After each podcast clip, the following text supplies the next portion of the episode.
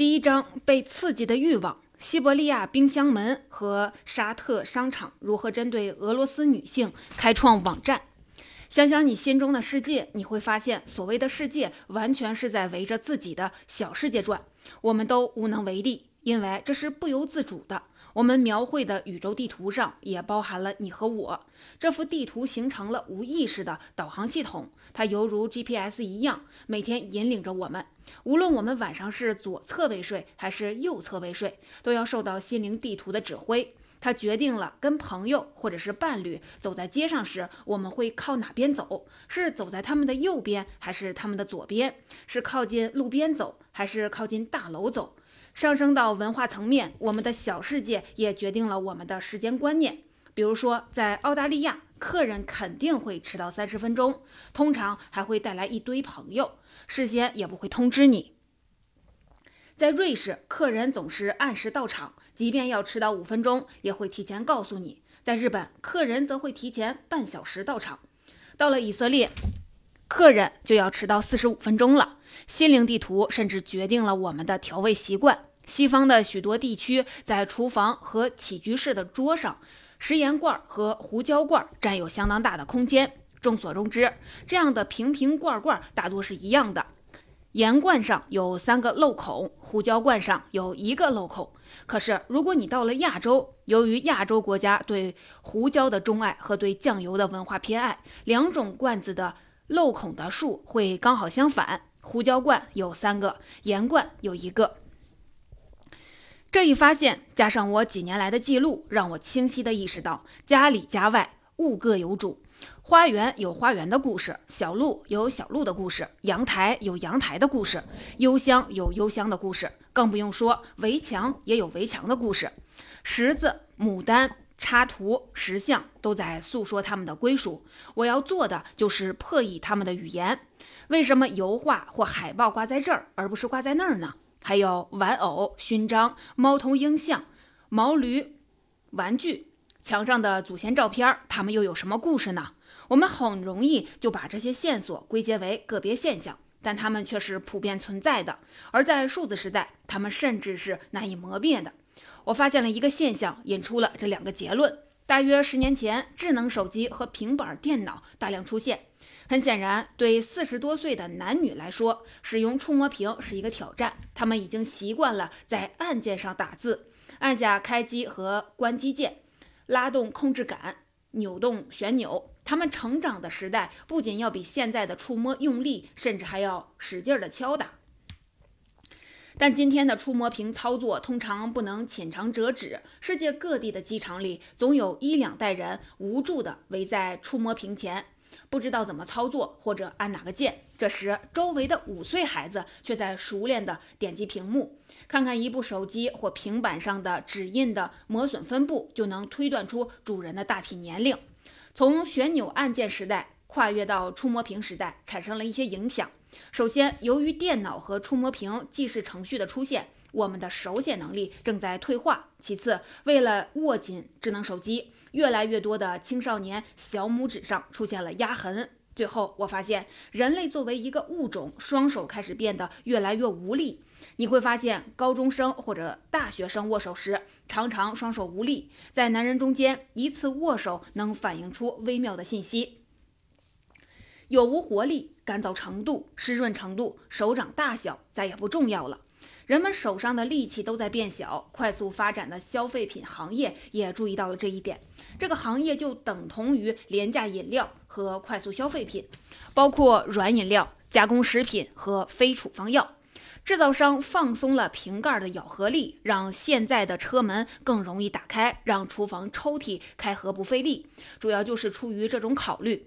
数字化的习惯甚至影响了我们吃东西的习惯。我自小在丹麦长大，我和朋友会在大热天里面吃冰激凌蛋卷儿。我们先一圈圈的舔着吃，好像要把冰淇淋的封封进蛋卷里。我们继续舔下去，等冰激凌吃完了，就从上往下啃，或者从下往上啃，直到全部吃光。如果我们当今文化的一部分是直接获取，那么对及时满足的欲望转移到冰激凌蛋卷上，也就不是什么稀奇事儿了。我在环球旅行时，尤其关注数字环境下的孩子是怎么吃冰激凌蛋卷的。等的时间短了，也就没了期待感。孩子们不再一圈圈的舔着吃，许多孩子直接一口吞下。他们已经习惯了加速的、快速的网页，几秒收发的短信和邮件。于是他们也要马上的吃掉冰激凌，缺少期待会对现在和将来的年轻一代产生怎样的影响呢？在二十世纪七八十年代，想看见商店里的一件衣服或邮筒里的一封信，要等上好几周甚至几个月，所以等待很容易就带上了浪漫的色彩。今天我们马上就能得到，然后呢，期待被缩短了，满足也随之减少了。我不由得想，今天的冰激凌与三四十年前的冰激凌相比，带给孩子的满足感是否一样？我把今天的青少年称为“电源插头一代”或“屏幕少年”，因为他们经常在找最近的避世插座。他们害怕没有电，就像害怕手机丢掉了，远离朋友，被流放到荒岛上，还不得不面对自我。还有一点值得注意，智能手机的出现让人们在饭店用餐的时间变长了。一位纽约市的餐厅所有人分析了二十一世纪初的情况，在克雷格列表网上匿名发表了一份研究报告。根据报告估算，在两千零四年，用餐者平均用餐时间为六十五分钟，到了二零一四年，这个数字上升到一小时五十五分钟。在二零零四年，用餐者走进餐厅，以四十五人为样本组，三人要求换个地方坐。样本组点餐平均花费八分钟，开胃菜和主菜会在六分钟内上桌。四十五位顾客中有两人抱怨菜凉退了回来。用餐者付付款后，平均在五分钟后离开。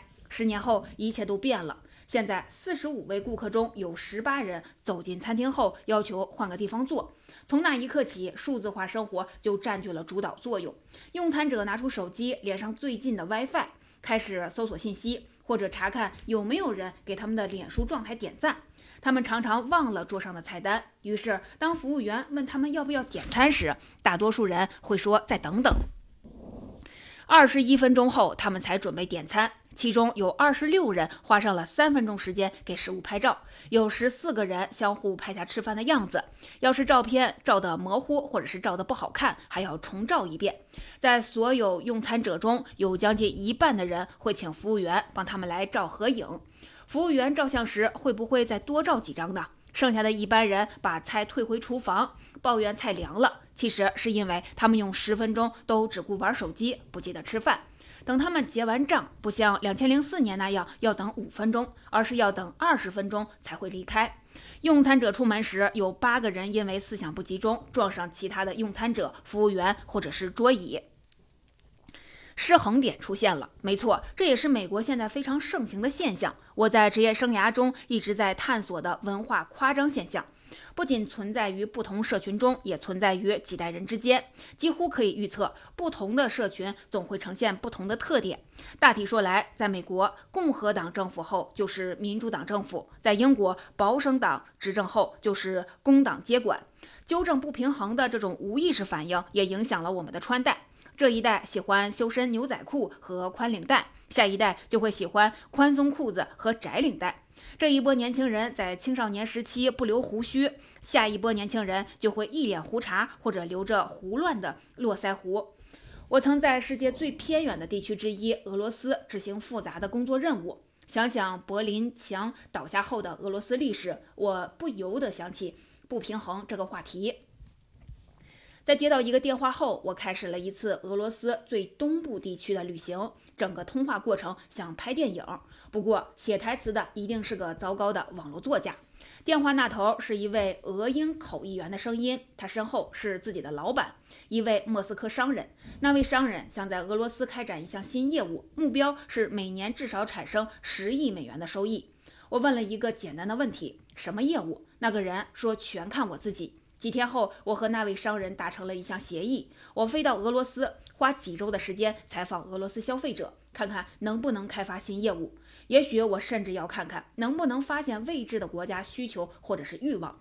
我的任务就是如愿以偿地发现一项能盈利的新业务。消费者需求和国家需求之间有什么区别呢？这要看情况。不过这二者通常是交叉的。一项新业务通常源于文化失衡或者夸大，某样东西太多或者太少，这意味着在社会上这样东西不是缺失了，就是受阻了。就这样，把小数据一点点地搜集起来。我要一个人发现需求，想想怎么满足需求。要找出产生这些失衡的欲望是一个精细的过程。花的时间可能是两天，也可能是一个月，更可能是六个月。搜集线索的过程几乎从来都不是循序渐进的，有些线索行不通，另一些线索离奇古怪，还有点意思，可跟我的工作没有关系。这不是说他们没有价值，因为即便是一次随机的观察，在将来的某一天，也可能让几千英里外的国家出现一个新产品，而另一个线索可能更有意义，最终构成了完整概念的基础。有时我会把事情完全搞砸，或者我效力的公司觉得我的想法代价太高，或者是不切实际，于是我不得不再重新开始。不过，所有见解和知识都不会白费，我们的所闻所见、所触所感都有其他作用，或者一年、两年，甚至五年过后，还会产生一种新视角。在进入一个不熟悉的国家前，我要问自己几个问题：在遇到危机时，这个群体会不会联合起来？比如说，意大利人、澳大利亚、澳大利亚人或法国人。比如说，不同的文化怎样展示自己的旗帜呢？瑞典人几乎从不展示国家色彩。相比之下，挪威人和加拿大人会在背包上贴国旗的贴纸，后者是想确保自己不会被误认为美国人。回答这个问题最好的办法就是看看这个群体在国外旅行时的样子。当他们听到熟悉的声音、看到熟悉的服饰时，美国人、德国人和加拿大人会走过去，还是转身离开呢？如果在国外不愿意相认，通常出于两个原因：国家面积较小，例如挪威人在国内时就是一个挨一个。或在国内的社会经济地位不同，通常情况下，我看到的一个国家的方方面面是大多数游客看不到的。穷人遇到权贵会有什么表现呢？他们周围的气氛是怎样的？恐惧还是轻松的呢？抵达一个机场后，我做的另一件事是选一辆外国人开的出租车。外国人会告诉你这个国家和这个群体的真实情况，这是本国人不可能说也不愿意说的。一位在洛杉矶开出租的尼日利亚司机告诉我，他发现洛杉矶市的每个人都匆匆忙忙地买圣诞礼物送给他们大多不了解的人。他不用告诉我，美国人的友谊屈从于无声的负罪感和功利性，尤其是在电影行业。丹麦通常被杂志和网络评为地球上最幸福的国家，然而每年有成千上万的商务人士离开这个国家。在一个只有五百六十万人口的国家，四分之一的丹麦女性承认承受高压，这不由得让人相信有些评选可能有些误导性。而且在丹麦，每家每户的起居室里都会挂着一套布里奥铁路模型。布里奥是一家瑞典玩具制造商，主营高质量的非机动木质火车和轨道模型。乍一看。丹麦家庭不仅生活幸福，给孩子的不是 iPad 和电脑游戏，而是做工精良的传统玩具。而且孩子的到来让他们混乱并幸福着。可时间一长，我开始注意到，丹麦家里的模型根本没有破坏或老化的迹象，也就是说，根本没有人玩过。充满童趣的轨道模型、漂亮的小火车，就像舞台上的小道具一样。表面的和谐其实显示了深层的民族焦虑。我再补充一句，丹麦制造商往往会提到“社交厨房”这个词，这是指一间造价昂贵、设施完善的厨房，却不常用来做饭，只是用作宴请宾客的背景。在我的职业生涯中，到俄罗斯旅行和工作过很多次。这个国家有很多我很喜欢的地方，我很欣赏俄罗斯人，尤其是他们的率真。在俄罗斯开展业务时，你会很明白自己的立场。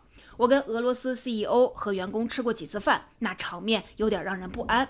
当时 CEO 以第三人称谈论在场的人们，好像他们不在场一样，而其他人坐在桌前点点头，没人表示反对，也没人露出任何表情。打个比方说，要是你们正在谈判，俄罗斯人会从手边的抽屉里拿出刀子来，告诉你刀子就在手边。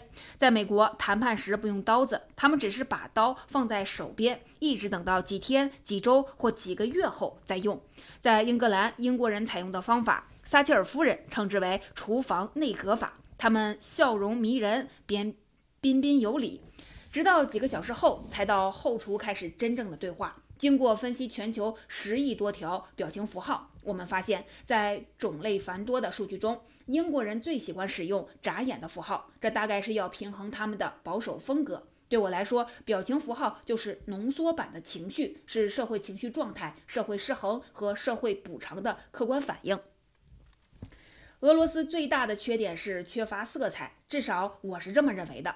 到了俄罗斯后，好像呼吸的空气都不一样了。我一登上去俄罗斯的飞机，就感觉头顶全是阴影，没人是生机勃勃的，也没人微笑或者是大笑。如果问俄罗斯人到了其他国家，他们最喜欢的是哪一点？他们会说最喜欢看别人娱乐。在二十世纪七八十年代，俄罗斯女人是不允许化妆的。虽然没有明文规定，这却是一个不成文的准则。在二十世纪八十年代后期，柏林墙倒塌后，一切都改观了。美琳凯、美宝莲等化妆品公司首次进入俄罗斯，随之而来的还有夜店、舞厅、饭店、游戏公司、汽车代理商和范思哲等高端的品牌店。俄罗斯迎来了现金流，从机场一直到莫斯科，高速公路上闪亮的广告牌和氙气灯。就像生活多美好中多彩的波多斯维尔市落入俄罗斯凡间。二零零六年，这样的局面忽然结束。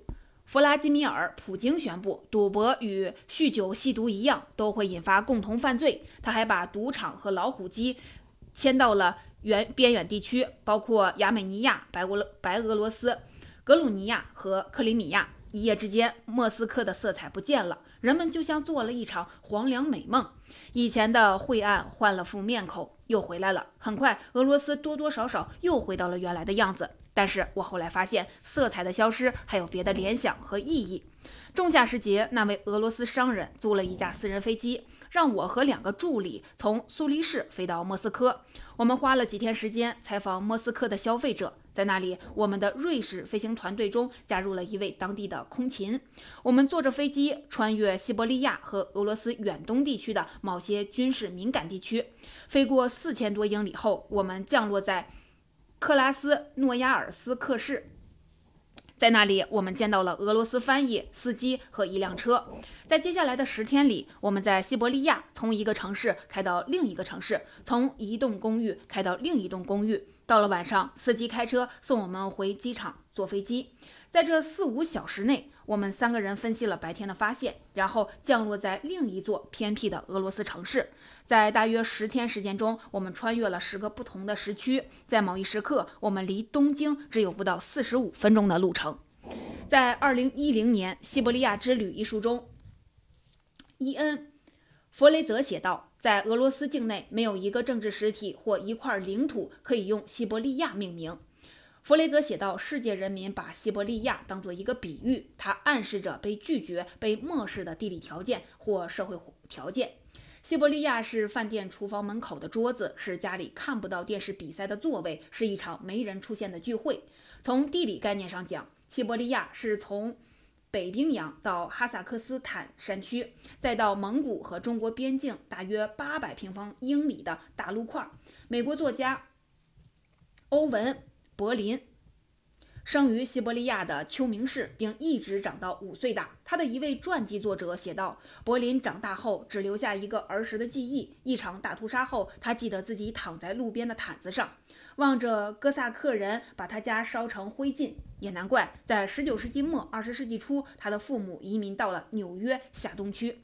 俄罗斯远东地区毗邻西伯利亚最东部，再往北就是北极圈，在这里天气极端，生活艰苦，外貌就没那么重要了。冬天的气温降到零下五六十摄氏度，夏天温暖而短暂。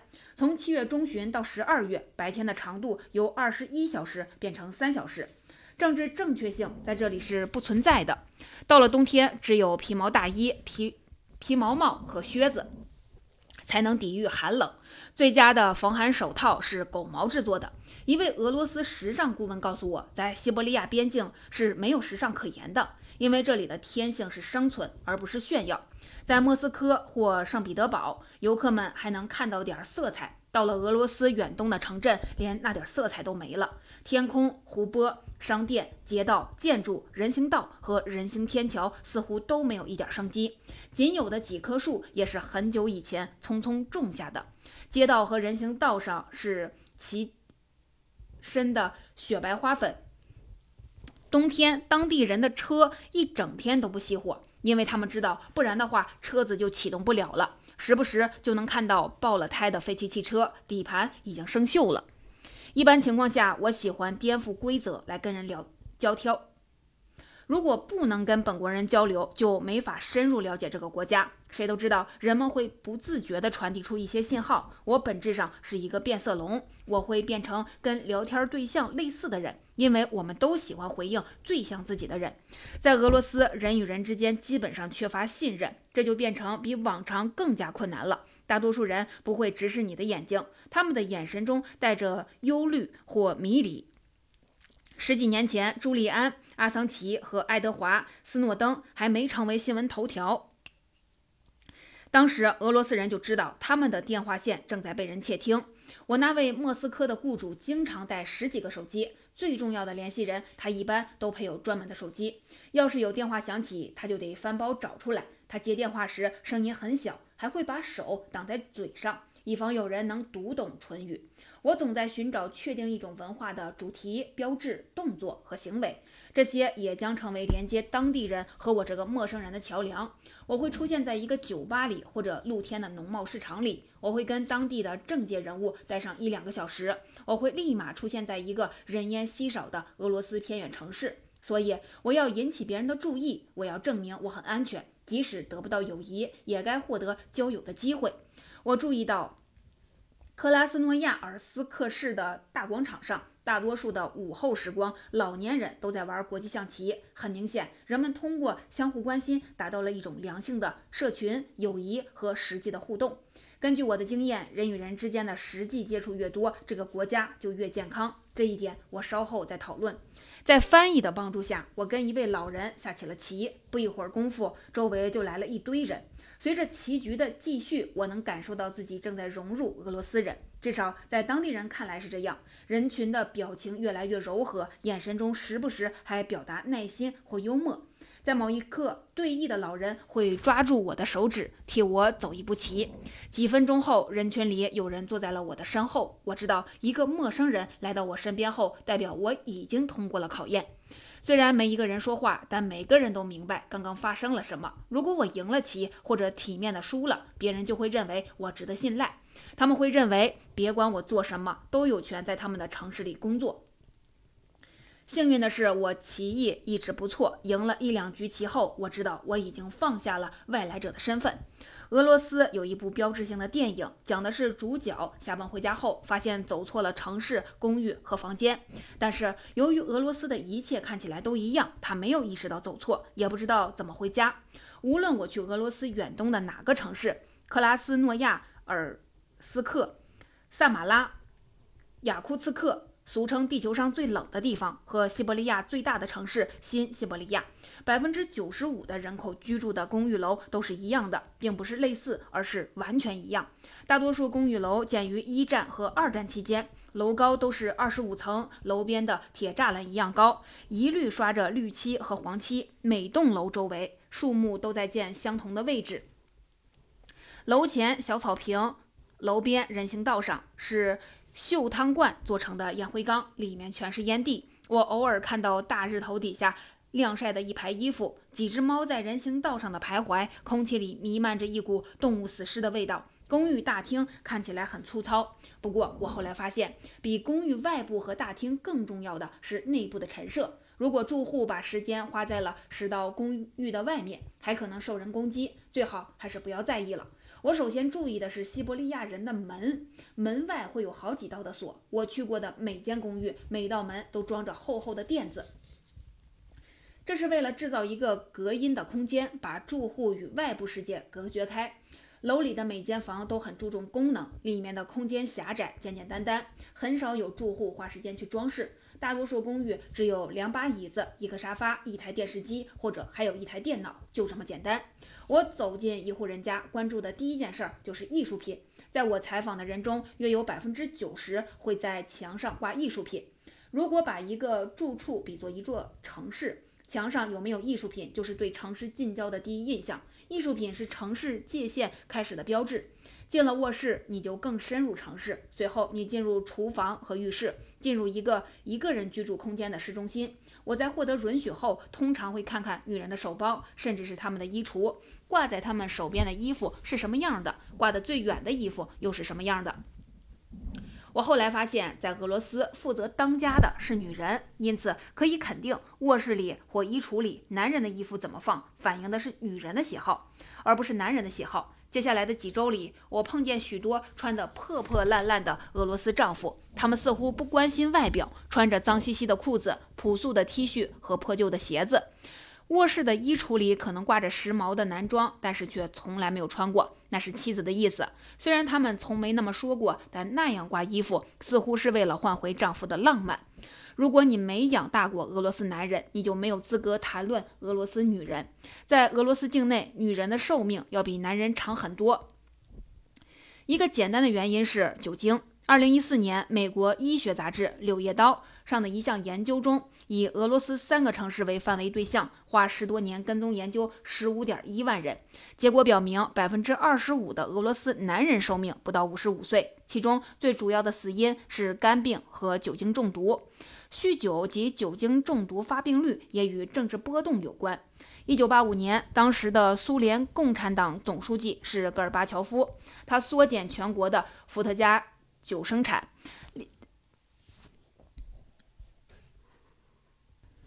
立法规定商店在正午前都不准卖酒，酒类消费和整体的死亡率都由此下降。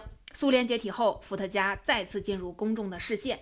酒类消费率和酒精中毒死亡人数相应的提升。无论怎么看，俄罗斯女人都不是禁酒主义者，但是俄罗斯男人现在平均寿命约为六十四岁。除了非洲国家，俄罗斯成为全球男人寿命最短的国家。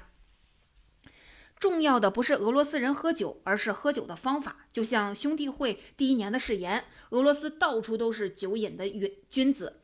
当地人似乎认为这是俄罗斯人的必然选择，并且已经渗透国家的基因中。其他人就指责酗酒对寿命的影响。无论什么季节，跟我聊天的人手边几乎都有十几种不同的伏特加。在雅库茨克的一间公寓里，起居室沙发的夹层里甚至有一个隐藏的隔间，打开后是一个神奇的小王国，里面装着伏特加、玻璃杯和一堆瑞士巧克力棒。看看巧克力包装上的日期，十五年前已经过期了，但那都没有关系。重要的是，主人拥有一个私人空间，那不止通向他们的梦想，也通向瑞士所代表的安全、高效、干净和秩序。我把这条小数据写在了记事本上，当时我还不知道，它后来会起到关键的作用。俄罗斯到处都是酒精，尤其是我进入一间公寓时，我很容易感觉到两种生活，一个是看得见的，另一个是看不见的。一天，我采访了一个俄罗斯的女人，她问我想不想喝水，我抿了一口，全是盐水和泡沫，差点没吐出来。我像是吞了一口海水。当时我不知道居然有人卖那种味道的水，也不知道他为什么会给客人喝那种水。我后来发现，那种盐水来自于附近的湖里。西伯利亚人认为它干净、清爽、营养丰富。那天晚上回到酒店后，我意识到盐水可以说是酒精的日常替代品。跟酒精一样，盐也很容易上瘾。如果酗酒者不能大口的喝酒，他们就通常沉迷于别的东西。抽烟或者是咖啡，同样也能给他们带来兴奋，但伤害会小一点。我从这儿弄了一条线索，那儿弄一条线索。不受重视的公寓外观，毫无生气的公寓大厅，隔音效果良好的大门，隔音门自然可以阻挡冬日的严寒。但是把门裹得那么严实，真的只有这一个原因吗？鉴于较高的酗酒率，主人给我上了。碳酸盐水在俄罗斯，盐水是对酗酒者唯一的补偿吗？或者还有别的方式吗？如果酗酒行为是对封闭文化的伪装或者是掩饰，那么这是一种什么样的文化呢？在俄罗斯，几乎跟我聊过的人都说，如果有机会，他们会住到其他的地方。他们列举最多的地方有意大利、法国和瑞士。为什么选法、意大利和法国呢？因为食物。为什么选择瑞士呢？因为人们认为那里安全。许多俄罗斯人从没有到过这几个国家。也不知道那里的生活怎么样，不过那也没关系。最重要的是，那里象征着美味、休闲、浪漫、美女、调情、自由和微笑的人们。如果第一条线索解决了欲望和不满，第二条线索就要解决志向的问题。这就引出了另一个话题：在生活艰苦、生存至上的俄罗斯，当个女人意味着什么呢？